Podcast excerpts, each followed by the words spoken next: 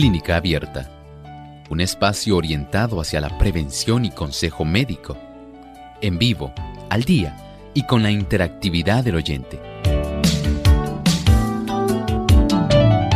Clínica Abierta, poniendo al doctor a su alcance para un diálogo claro y honesto, porque nos importa su bienestar y salud.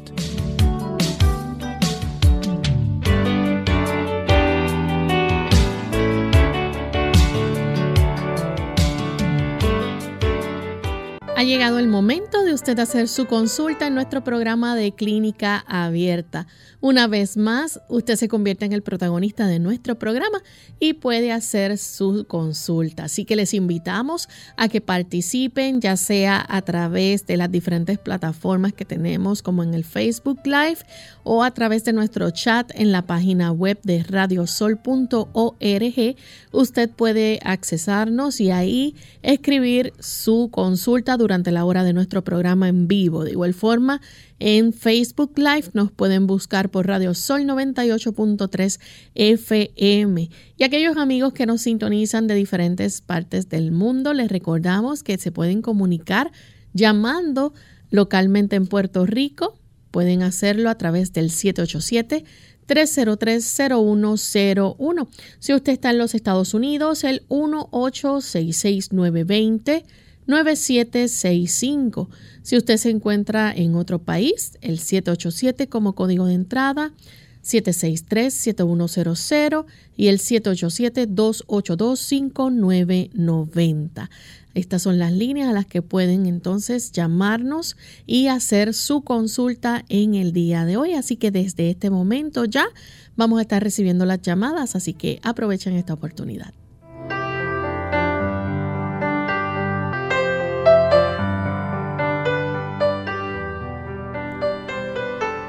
Y es con mucha alegría que nuevamente estamos aquí amigos para compartir con ustedes en una edición más de Clínica Abierta, donde hoy usted puede hacer su consulta. Me acompaña como todos los días el doctor Elmo Rodríguez. ¿Cómo está, doctor? Saludos cordiales, Lorraine. Muy bien, gracias a Dios. ¿Y cómo se encuentra hoy, Lorraine? Muy bien también. Qué bueno, con mucho cariño también. Saludamos a todos los amigos que se han enlazado hoy en esta edición de Clínica Abierta. Y queremos entonces invitarles a que vayan llamando para participar a nuestro programa. Queremos enviar saludos también a todos aquellos que nos sintonizan diariamente. Donde usted se encuentra escuchando Clínica Abierta, esperamos ser de gran bendición. Así que un saludo especial hoy para todos aquellos taxistas, aquellas personas que trabajan en Uber y en otros eh, métodos de transportación y que les acompaña también Clínica Abierta. Así que un saludo para todos esos conductores y para también los pasajeros que nos escuchan. En esta ocasión nuestro saludo especial también va para el lindo país de Córdoba, Argentina. Ya nos escuchan a través de FM Logos, Aguaray, provincia Salta, Argentina y Bahía Blanca. En la provincia de Buenos Aires, en Guayaquil, Energy Nuevo Tiempo 92.1 nos transmite. Y en la provincia de Formosa, Argentina, también tenemos Radio Nuevo Tiempo Rosario 91.1. Así que para todos nuestros amigos y hermanos argentinos, un gran abrazo a la distancia. Vamos entonces a escuchar el pensamiento saludable para hoy. Además de cuidar tu salud física, cuidamos tu salud mental. Este es el pensamiento saludable en clínica abierta.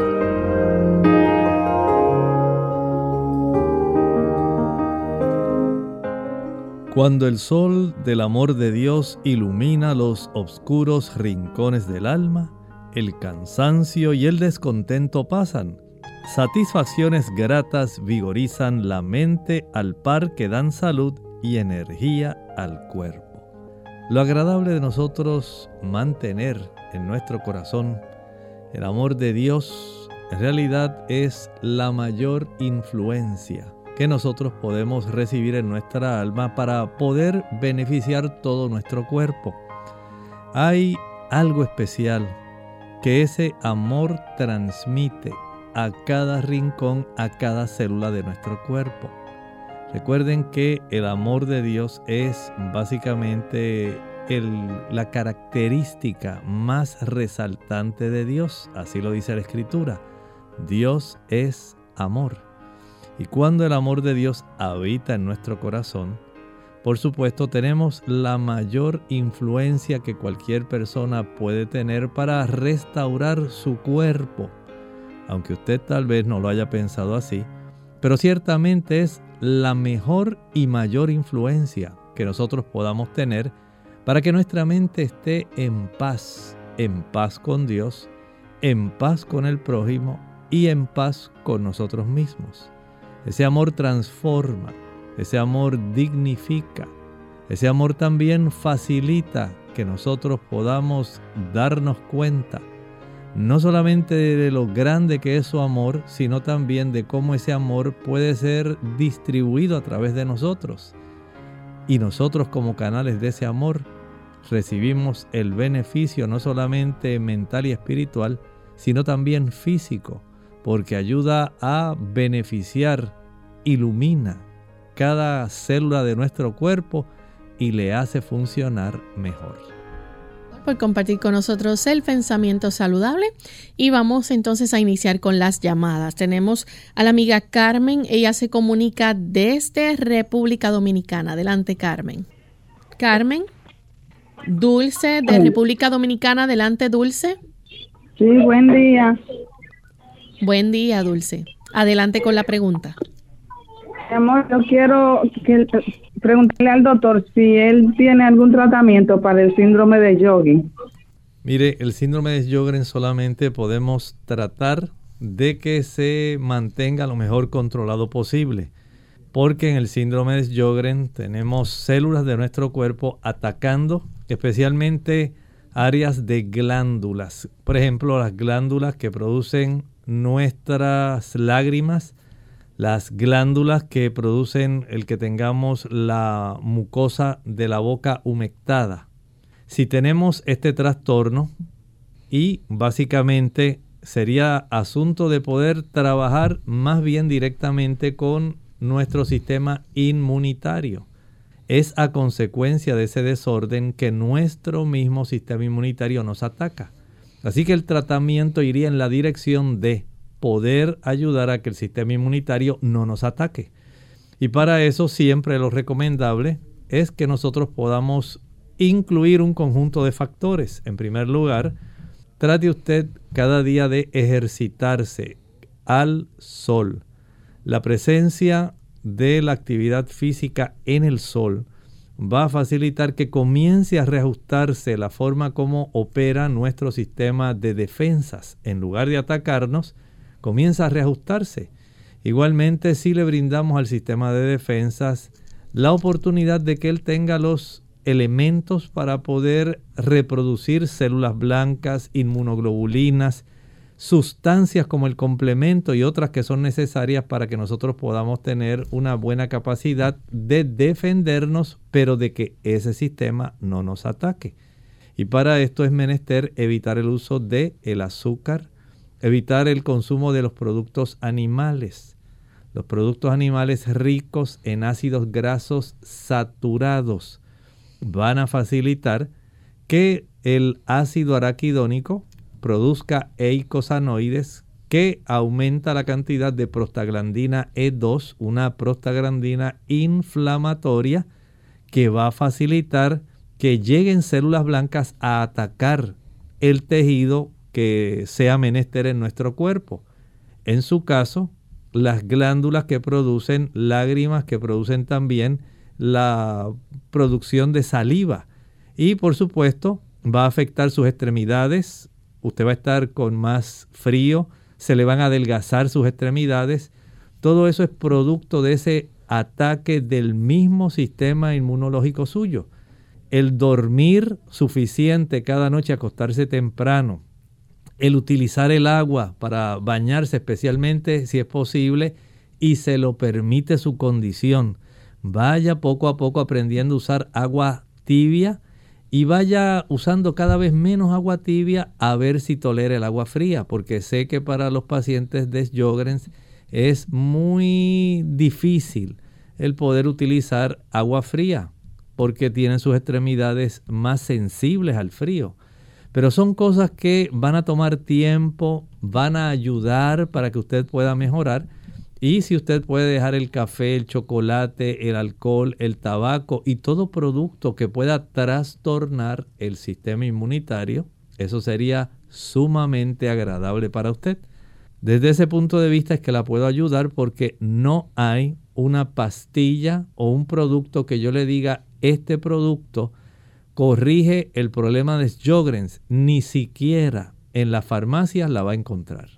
Tenemos entonces a Milagros. Adelante, Milagros. Muy buenos días, feliz Navidad. Igualmente. Quería preguntar, doctor, ¿es cierto que eh, esto nos arregla este, este juicio para el corazón, o sea, causa problemas cardíacos? Le escucho por la radio, gracias. Los alimentos o los productos que faciliten el desarrollo de inflamación a nivel del sistema digestivo. Van a producir un trastorno que tiende a tornar el sistema nervioso más ansioso y lo estimulan. Desde ese punto de vista, un estímulo a nuestro sistema nervioso estimula también la regulación que tiene el sistema nervioso sobre el corazón. Y las personas tienden a tener más taquicardia. Se aumenta la frecuencia cardíaca. De tal forma que si está a su alcance evitar ese tipo de estímulo innecesario. Porque sí es cierto que la canela puede ser sabrosa, pero va a estar inflamando primeramente su sistema digestivo, la mucosa. Y todo lo que inflame esa mucosa va a trastornar el que se desarrolle una mayor cantidad de ansiedad en el organismo. Indirectamente usted está estimulando a que haya un aumento en el sistema nervioso parasimpático, en la frecuencia cardíaca. Así que evite esa situación, no solamente la canela, los clavos, la nuez moscada, el chile, la mostaza, la pimienta, el vinagre, son productos que van a hacer prácticamente lo mismo. Así que evite esos productos irritantes porque indirectamente sí van a tener un estímulo que sea para aumentar la frecuencia cardíaca. Vamos en esta hora a nuestra primera pausa. Al regreso continuaremos con más consultas. La epilepsia es un trastorno del cerebro, en el cual la persona presenta un desorden en la actividad eléctrica neuronal, llamado convulsiones. Esto ocasiona cambios en la atención, respiración, movimientos corporales involuntarios, entre otros. Si padeces de esta condición, debes saber cómo manejarla. Tome sus medicamentos diarios, según orden médica. No tome alcohol ni utilice drogas, eso incluye el cigarrillo. Duerma sus 7 a 9 horas, haga ejercicio, ya que ayuda a bajar niveles de estrés y presión arterial Evite las luces intermitentes como por ejemplo las que presentan los videojuegos o programación televisiva. Tenga una alimentación saludable, siga las instrucciones de su neurólogo, mantenga una rutina y recuerde, por nada estéis afanosos. Antes bien, en todo, mediante oración y súplica con acción de gracias, sean dadas a conocer vuestras peticiones delante de Dios y la paz de Dios que sobrepasa todo entendimiento guardará vuestros corazones y vuestras mentes en Cristo Jesús. Filipenses 4, 6 al 7. Confíe que en medio del descontrol, Dios está al control.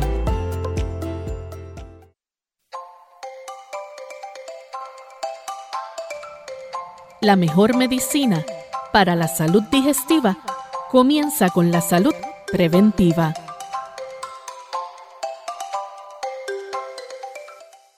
¿Cuándo se trata de un ataque al corazón?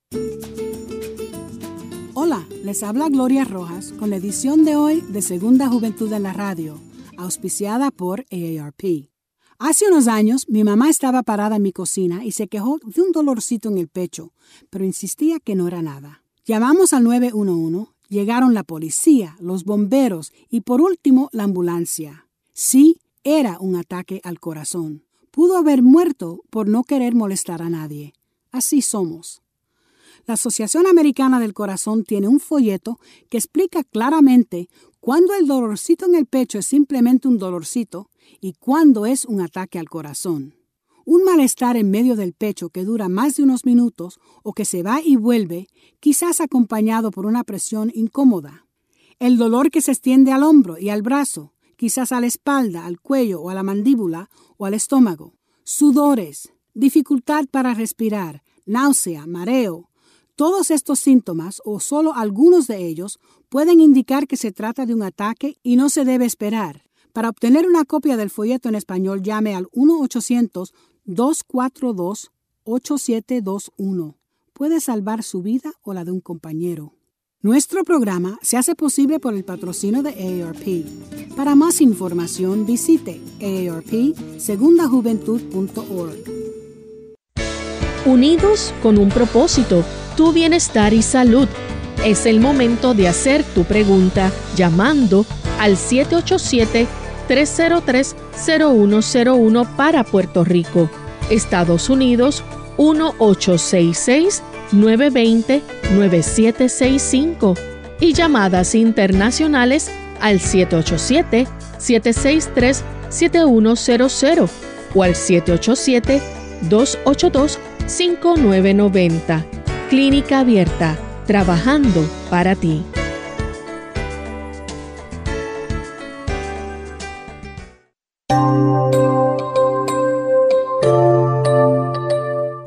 Ya estamos de vuelta en Clínica Abierta, amigos, y continuamos recibiendo sus consultas. En esta ocasión tenemos un anónimo desde Moca. Adelante, anónimo. Apenas podemos escuchar lo que dice anónimo. No sé si tiene problemas con el teléfono. Bueno, si puede tratar de comunicarse nuevamente, le vamos a agradecer. Tenemos entonces a Carmen, que nos llama de la República Dominicana. Adelante, Carmen. Sí, gracias. Eh, para el doctor, ¿está disponible? Buenos días. Adelante, sí, buenos Días. Buenos días. ¿Qué está al aire? Sí, adelante con la pregunta, Carmen. No, eh, yo soy rinitis, alérgica. Y lo que me recomiendan los médicos aquí convencionados, los es la loratadina. Tomarla por 15 días y así, pero no sé si eso tendrá efecto secundario. Me dijo que solo por 15 días. Y quería saber si eso se refiere a tener la histamina alta, esta hormona de histamina, si es que está alta y cómo se puede evaluar y qué consecuencias tiene. Si hay algo natural que se puede utilizar para suplantar la loratadina. Sí, ciertamente cuando hay este trastorno de rinitis alérgica, Sí, hay ese mediador, se le llama, se le llama la histamina producida por las células cebadas, los mastocitos, que se encuentran en la mucosa nasal. Y este tipo de secreción se va a desarrollar cuando el cuerpo detecta que hay alguna sustancia que facilita esta reacción eh, inmunológica, digamos, antigénica donde el cuerpo abre una serie de vesículas donde se encuentra la histamina para entonces producir un efecto que es básicamente eh, lo característico que se observa en el momento de eh, la rinitis alérgica. Esa secreción mucosa, que la persona se siente congestionada, se siente mal. Y este tipo de reacción que ocurre en esa mucosa del sistema respiratorio superior, por eso le recetan la loratadina eh, y otros antihistamínicos que son precisamente para bloquear, evitar la desgranulación de esas vesiculitas de las células cebadas y evitar ese tipo de actividad que genera todo el cuadro clínico de la rinitis alérgica. Si usted quiere que su cuerpo pueda evitar esa reacción, número uno, trate de ingerir una mayor cantidad de carotenoides. Los carotenoides son los precursores de la vitamina A. Estos se encuentran principalmente en las espinacas. También hay una gran abundancia en la zanahoria. Tenemos también en el mango. Hay también en la calabaza. Pero si usted quiere algo que contrarreste, además de fortalecer la mucosa respiratoria, para contrarrestar lo mejor es la quercetina. la quercetina que abunda en la cebolla. Si usted puede consumir cebolla diariamente, usted va a evitar el problema. Si usted pudiera en la noche antes de acostarse echar en dos tazas de agua una cebolla grande finamente picada, dejarla reposar toda la noche ahí en maceración y al día siguiente comenzar a tomar esa agua de cebolla. Ahí está una gran concentración de esta quercetina. También otro producto que le puede ayudar es la bromelina. La bromelina se encuentra principalmente en el corazón, en la parte céntrica de la piña. Compre una piña y no descarte el corazón de la piña. Cuando usted rebane esa piña, incluya esa parte, cómala y notará que al comer cebolla y al comer eh, piña comienza a reducirse esa capacidad reactiva que tiene su mucosa para producir esa gran cantidad de histamina. Claro, usted debe evitar el consumo de azúcar.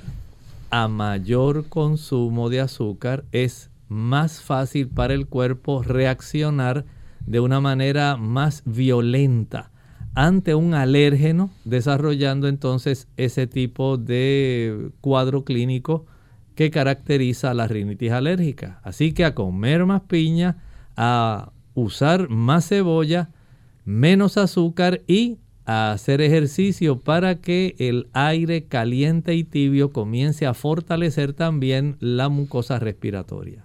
Tenemos a Marcela de la República Dominicana. Adelante Marcela con la pregunta. Buenos días. Eh, yo estaba mirando en las redes sociales que el aceite de coco sirve para el Alzheimer y para el Parkinson.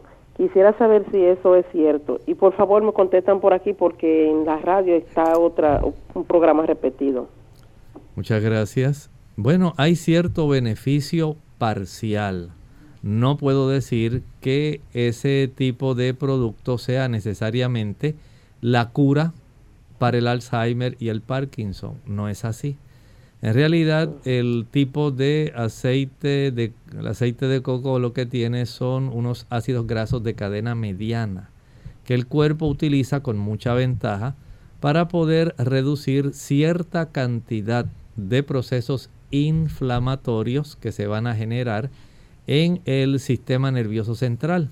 Sin embargo, no son, digamos, no es capaz de producir acetilcolina, que es el neurotransmisor principal cuando se desarrolla el Alzheimer. Cuando falta la acetilcolina, entonces es más fácil desarrollar Alzheimer.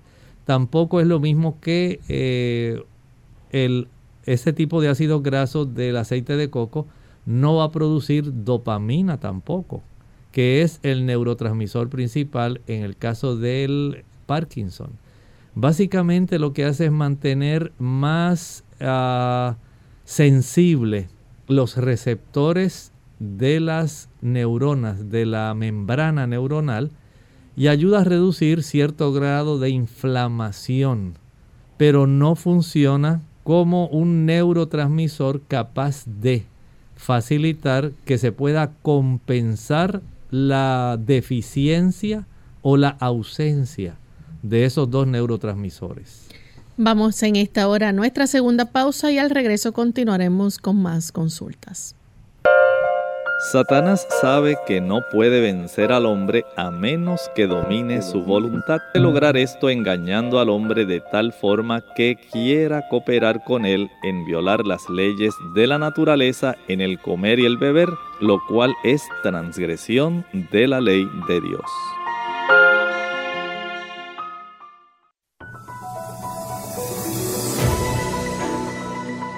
El cáncer de próstata es una enfermedad por la que se forman células malignas o cancerosas en los tejidos de la próstata.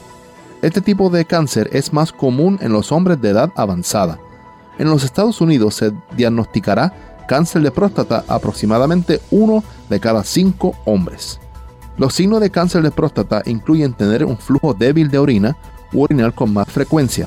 Además de esto, existen varios otros signos y síntomas, como necesidad frecuente de orinar, en especial de noche, dificultad para empezar el flujo de orina, dificultad para vaciar la vejiga por completo, dolor o ardor al orinar, sangre en la orina o en semen, dolor de espalda, cadera o pelvis que no desaparece, y falta de aire, mucho cansancio, latidos rápidos del corazón, mareo o piel pálida a causa de anemia. ¿La vitamina D es realmente una vitamina? Hola, les habla Gaby Zabalúa Godard en la edición de hoy de Segunda Juventud en la Radio, auspiciada por AARP. En otra ocasión hablamos de la vitamina D y de su importancia para mantenernos saludables. Sin embargo, estoy segura de que muchos no han escuchado lo siguiente. La vitamina D no es una vitamina, sino una hormona. Muy bien, pero ¿cuál es la diferencia? Sustancial. Usualmente la vitamina debe ser incorporada a través de determinados alimentos. En cambio, las hormonas son producidas por nuestro organismo naturalmente.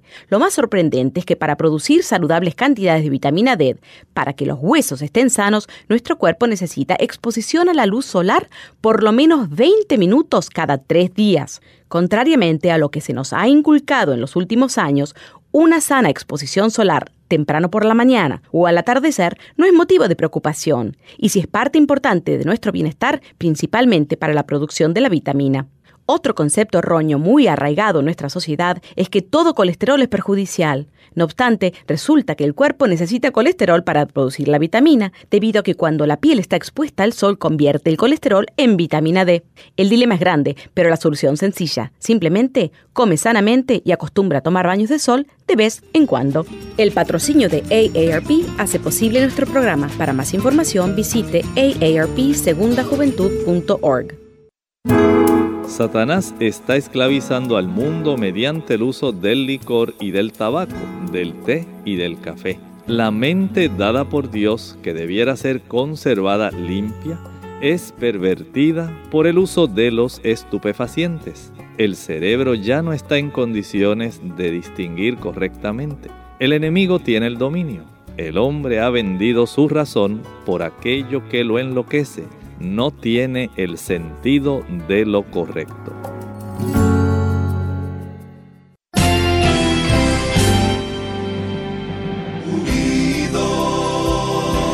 Unidos, unidos, unidos hacia el cielo, siempre unidos.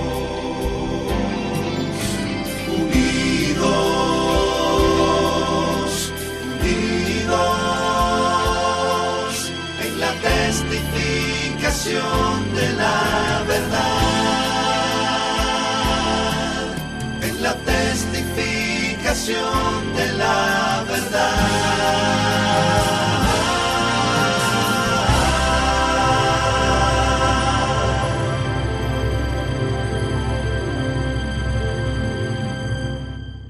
Clínica Abierta.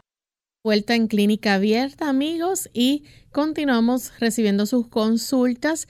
Queremos contestarle a un amigo que nos había llamado en nuestra pasada intervención de preguntas eh, y nos había hecho una pregunta con relación al síndrome de cascanueces.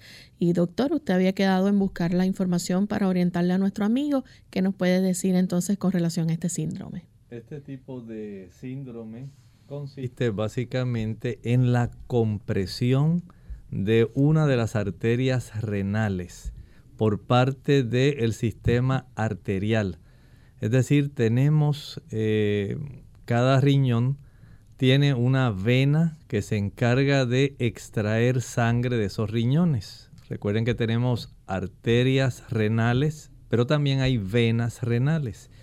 Y ocasionalmente, por alguna razón que pudiera ser alguna variante en la anatomía de cómo, eh, digamos, cómo se entrecruzan eh, la vena, digamos, la aorta abdominal con las arterias mesentéricas y cómo puede quedar atrapada entre esa aorta abdominal y la arteria mesentérica. Esta una de las venas que se encargan del drenaje sanguíneo de alguno de los riñones. Ese tipo de compresión es como cuando usted tiene un cascanueces, ese instrumento que se utiliza para abrir las nueces, que se utiliza mucho en Navidad. y usted sabe que tiene un efecto donde se ejerce una fuerza bastante grande ya que el tipo de nuez queda en el medio y se ejerce una fuerza inferior y otra superior.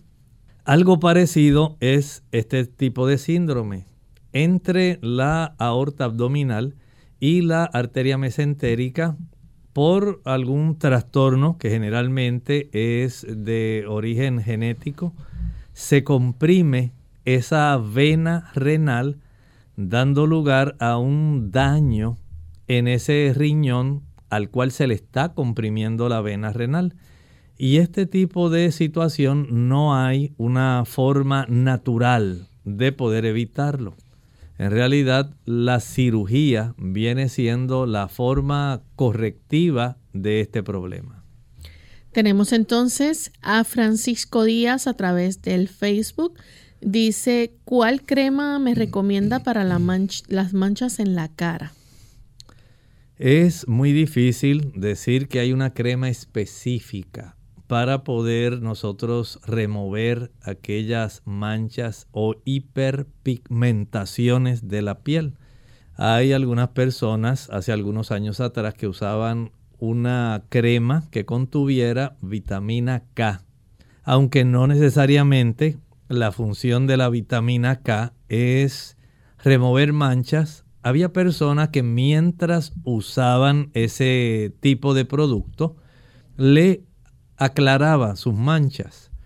Hay sustancias que se venden en la farmacia, son químicas, que van a facilitar que se aclare, pero ocurre igual solamente mientras usted utiliza esa crema va a recibir el beneficio de desvanecer las manchas. Sin embargo, seis meses después que usted ya no esté utilizando la crema, van a reaparecer.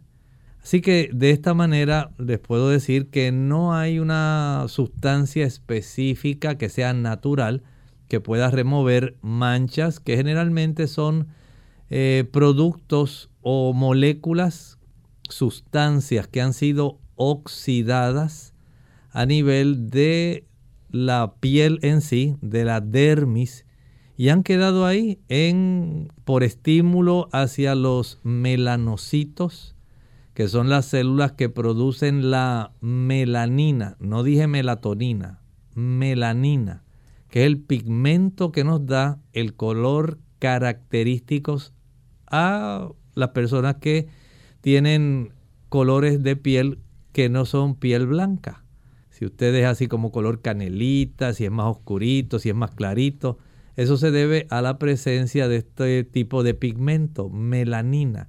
Y en estos casos hay sustancias que al circular en nuestra piel, en unos casos se oxidan y en otros casos facilitan este tipo de aumento en la producción de los melanocitos para formar localmente cierto tipo de manchas que resultan muy difíciles de hacer desaparecer.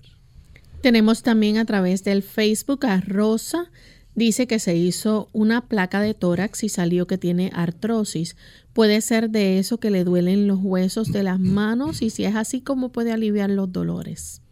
Si ella fue una radiografía de pecho, ¿verdad? Fue la que ella se hizo. Sí, aparentemente de, tórax. De tórax. Y salió que tiene artrosis. Bueno, ahí la artrosis le podía haber salido en la espina dorsal. Eh, generalmente en la espina dorsal lo que se desarrolla es la osteoartritis. Y lo más característico son los espolones en el borde de los cuerpos vertebrales generalmente es como más se distingue. Si hay alguna, digamos, eh, disminución del espacio intervertebral, si hubiera también alguna otra, algún otro cambio en las facetas articulares de esas vértebras, eso también es parte de este proceso de artrosis. Pero no necesariamente tiene que ser la misma que se está desarrollando en las manos. Hay personas que pueden desarrollar osteoartritis en la columna, pero pueden estar padeciendo de artritis reumatoidea en las manos. Es más común la artritis reumatoidea en las manos y en los pies, en la zona del metatarso, que en la zona de la espina dorsal. Sin embargo, sí es una evidencia de que son procesos degenerativos. Este tipo de eh, condición degenerativa articular tiende a ser progresiva. Si usted la detiene mejor. Si lo desea detener, evite el consumo de productos de origen animal.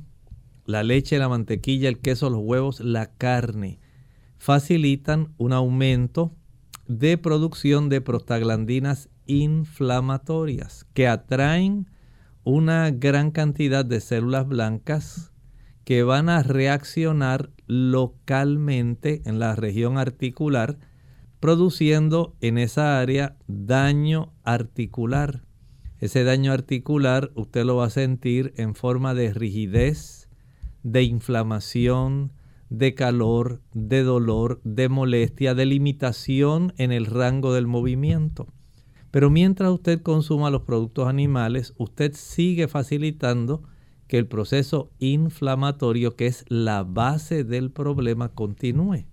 Y si a esto le añadimos el consumo de azúcar, a mayor consumo de azúcar, mayor es la oportunidad de que el proceso inflamatorio se perpetúe. De esta manera, hay que hacer entonces algunos cambios, especialmente adoptar una alimentación que sea vegetariana, que sea amplia en el consumo de aquellos alimentos que son antioxidantes. Mientras mayor sea el consumo de frutas y especialmente el consumo de hortalizas y vegetales, de hojas, de raíces. Esos vegetales son ricos en antioxidantes esto contrarresta el proceso inflamatorio. Pero si usted continúa consumiendo los otros productos animales y consumiendo también ensaladas y esos productos, lo que va a lograr es cierto beneficio parcial, porque usted sigue alimentando el proceso inflamatorio. De esta manera es conveniente que usted pueda adoptar de manera definitiva este tipo de alimentación que sea vegetariana, mucha agua, salir a ejercitarse para que no se deteriore aún más la articulación o las articulaciones que le están afectando, descanse bien cada noche para que el cuerpo pueda producir sustancias que reducen el dolor. Hay prostaglandinas no inflamatorias, hay endorfinas, también que van a ayudar para que se reduzca ese dolor. Y ahí usted tiene la oportunidad de tener mejoría, de reducir la inflamación y de evitar tanta rigidez.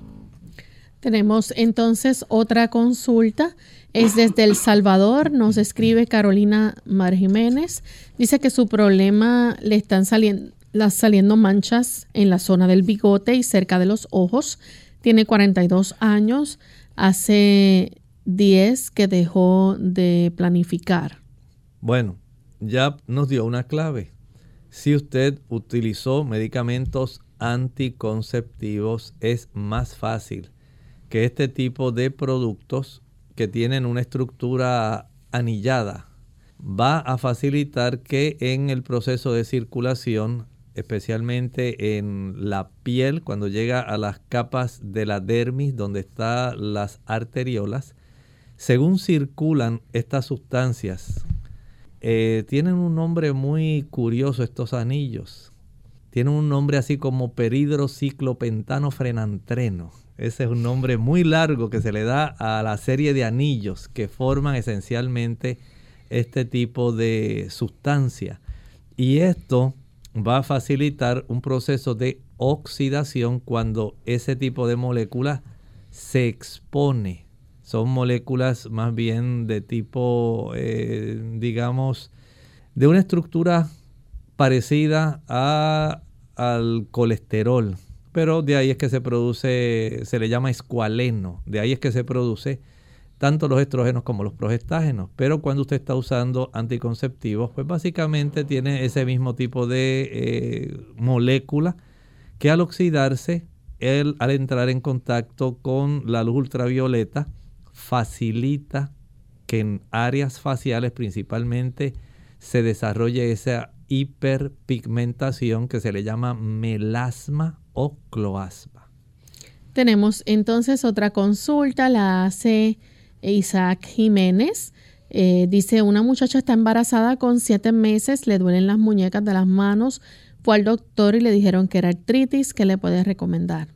Podemos nuevamente eh, enfatizar que aquellas personas que desean verse libres de la rigidez, el dolor, la inflamación, las molestias que se generan y el deterioro de estas articulaciones, especialmente en la zona de las falanges que todos tenemos en nuestras manos, pues lo mejor es evitar el uso de productos que tengan estos ácidos grasos saturados, especialmente ácido araquidónico, ese ácido araquidónico que abunda en los productos que provienen de los animales. Cuando los consumimos van a facilitar la inflamación. Esa inflamación atrae una gran cantidad de células blancas que llegan al lugar de la acción, acción inflamatoria, y comienzan su trabajo, atacar el área que ha sido identificada como la que necesita reparación. Lamentablemente se le da una señal equivocada y en esa señal equivocada se inflaman las cápsulas articulares, cambia la calidad del líquido sinovial, se deteriora la superficie de cartílago de esa articulación y esto da lugar a que ya el movimiento no sea suave. Hay más rigidez, hay crepitaciones, hay más dolor y por lo tanto si nos queremos ver libre de esos, tenemos que recurrir al problema, evitar el consumo de ácido araquidónico, los productos animales leche, mantequilla, queso, huevos, carnes, sean carnes blancas, carnes rojas y pescado, también lo tienen. Sí es cierto que tiene el pescado algunos omega 3, pero también es cierto que tiene colesterol y también tiene algunos ácidos grasos saturados, así que evitemos más problemas, evite el azúcar, que va también a trastornar hay personas que al exponer mucho sus manos a un movimiento repetitivo, excesivo, hay traumatismos que también producen ese desarrollo de artritis en las extremidades de las manos. Sumergir esas manos en el agüita más calientita que pueda es una gran ayuda. Hay personas que logran aliviar mucho cuando consumen alfalfa.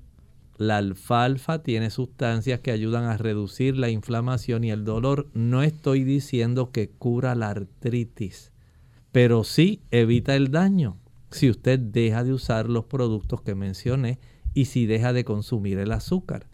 Además de eso, hay también algunas sustancias que pueden reducir el proceso inflamatorio como la cúrcuma. No es que cura la artritis, pero sí reduce el proceso inflamatorio. Así que ella tiene la alfalfa, la cúrcuma, van a ayudar para que usted pueda tener mejoría. Pero es menester que usted atienda el problema básico que es el desencadenar el proceso inflamatorio. Evítelo. Bien, tenemos otra consulta, es José a través del chat. Eh, dice, me gustaría saber qué medicamento podría recetar el doctor que yo pueda encontrar en una clínica naturista para un niño con TDAH que le puede ayudar a la concentración en sus estudios para que pueda mantener su concentración en el colegio. Si puede decirle el nombre botánico o en inglés, por favor. Bueno, en realidad no es un producto, es una serie de factores. Número uno, ese niño si quiere mejorar en su TDAH, número uno, tiene que acostarse temprano.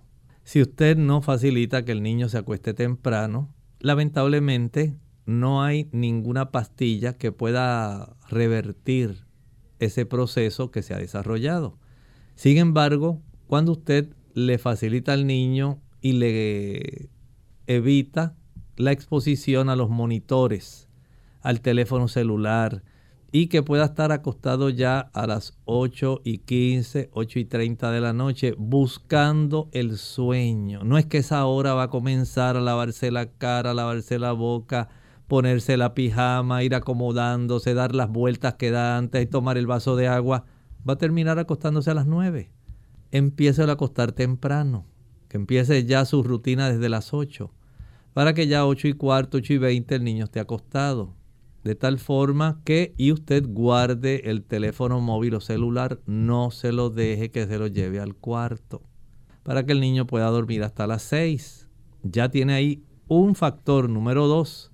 El niño debe ejercitarse todos los días. En estos casos de TDAH, lo mejor es que pueda usted tratar de involucrar al niño en algún asunto que le facilite a él. Por ejemplo, eh, cultivar alguna porción de tierra, no tiene que ser grande, pueden ser flores, pueden ser vegetales. Este contacto con la naturaleza, este contacto con el ambiente natural va a ayudar para que haya una mejoría que sea progresiva. Esto ya se ha documentado anteriormente. El evitar los productos azucarados, los productos que contienen edulcorantes, conservantes y saborizantes, todo lo que sea artificial, evítelo. Queremos que su sistema de mm, química cerebral pueda ser la mejor. Así que una alimentación que provea para esa capacidad neuronal, como por ejemplo el consumo de aguacate, el consumo de habichuelas soya o soja que son ricas en esfingomielinas, en lecitinas. También en proveer una serie de aminoácidos que van a facilitar la composición de algunos de los neurotransmisores que se necesitan. Y el que las membranas celulares neuronales estén más flexibles. Así que los omega 3, 6 son esenciales y los consigue en la linaza. Ahí tiene un producto que le va a ser muy útil en el consumo de semillas de girasol, en el consumo de aguacate, la avena, el uso del boniato, batata, camote, ahí tiene otro producto que le va a ayudar.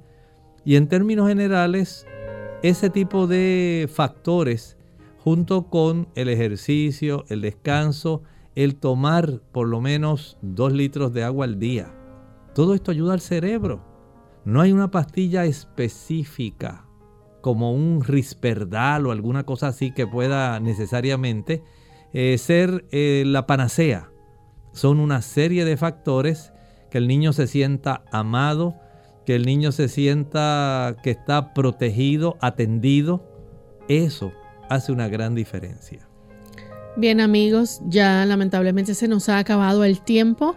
Esperamos que aquellos que no pudieron alcanzar a hacer sus preguntas en el día de hoy, mañana brindamos esa oportunidad nuevamente. Vamos a finalizar entonces con este pensamiento bíblico para meditar.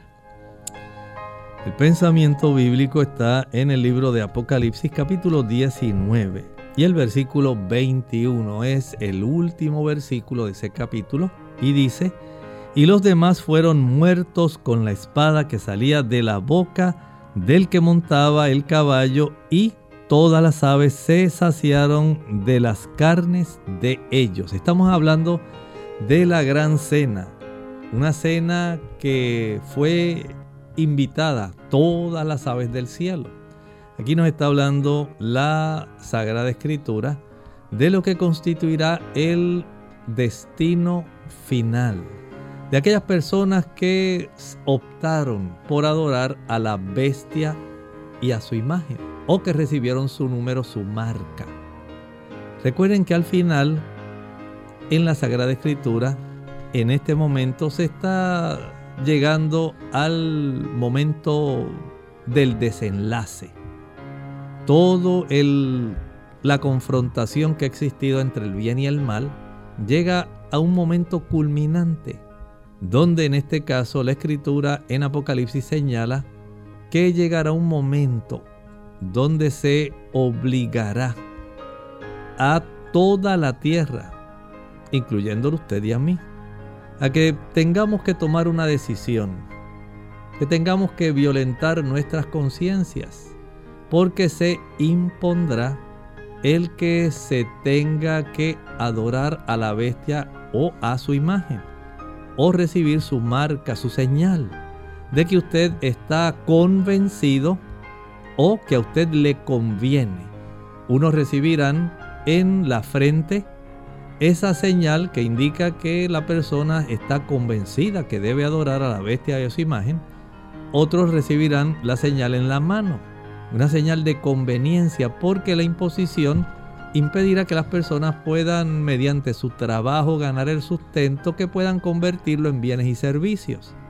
Y desde ese punto de vista la obligatoriedad, donde ya no habrá libertad de religión, de adoración, de conciencia. Ese es el punto clave que se tiene aquí en el Apocalipsis, donde hay un ente religioso político que hemos visto en el capítulo 13 y lo hemos seguido viendo a lo largo del capítulo 16, 17, 18. Pero llegará a su fin y a consecuencia de que atenta contra la adoración a Dios. El Señor le pone fin definitivamente a este problema y emergen victoriosos los que quedaron adorando solamente al Señor.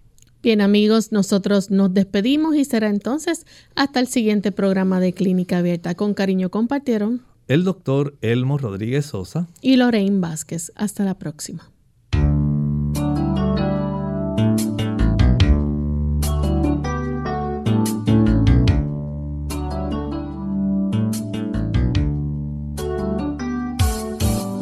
Clínica Abierta. No es nuestra intención sustituir el diagnóstico médico. Antes de poner en práctica cualquier consejo brindado en este programa, usted debe consultar con su médico. Hasta la próxima.